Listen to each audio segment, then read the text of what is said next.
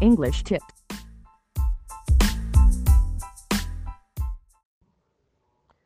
Hello everybody!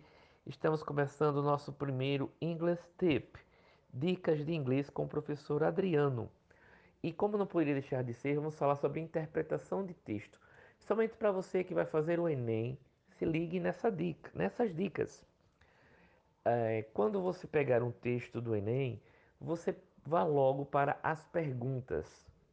Por quê? Porque as perguntas do Enem, elas são em português. Já vai ajudar muito a você a saber sobre que assunto você tá, você vai trabalhar no texto, certo? Outra coisa importante, olhe o título do texto, vê se você consegue identificar a tradução do título, porque se for um tema que você tenha um profundo conhecimento, vai ajudar demais a você na hora da tradução, na hora de responder as perguntas. Ok? Segunda dica: pegue as palavras cognatas.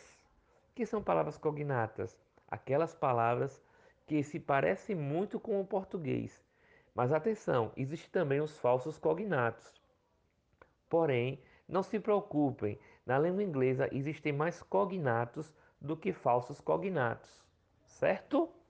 Então, exemplo de palavras cognatas: important significa importante, future significa futuro. Então, quando você vê essa escrita, você já liga essa palavra ao português sem precisar de dicionário. Terceira dica para vocês: se o texto vier com imagem, muito cuidado, porque uma imagem não vem à toa e no texto não a imagem ela pode e com certeza vai transmitir para você a resposta correta. Então analise muito a imagem. É o caso da linguagem não verbal, que você tem que analisar com muito cuidado, com muito critério. Às vezes você nem precisa ler o texto totalmente. Ao ver aquela imagem, você já consegue identificar sobre tudo o que o texto está falando. Então, essas foram as dicas de hoje do English Tip para vocês. Espero que vocês, a partir de agora, tenham uma facilidade na hora de interpretar um texto. Ok, everybody? Bye bye.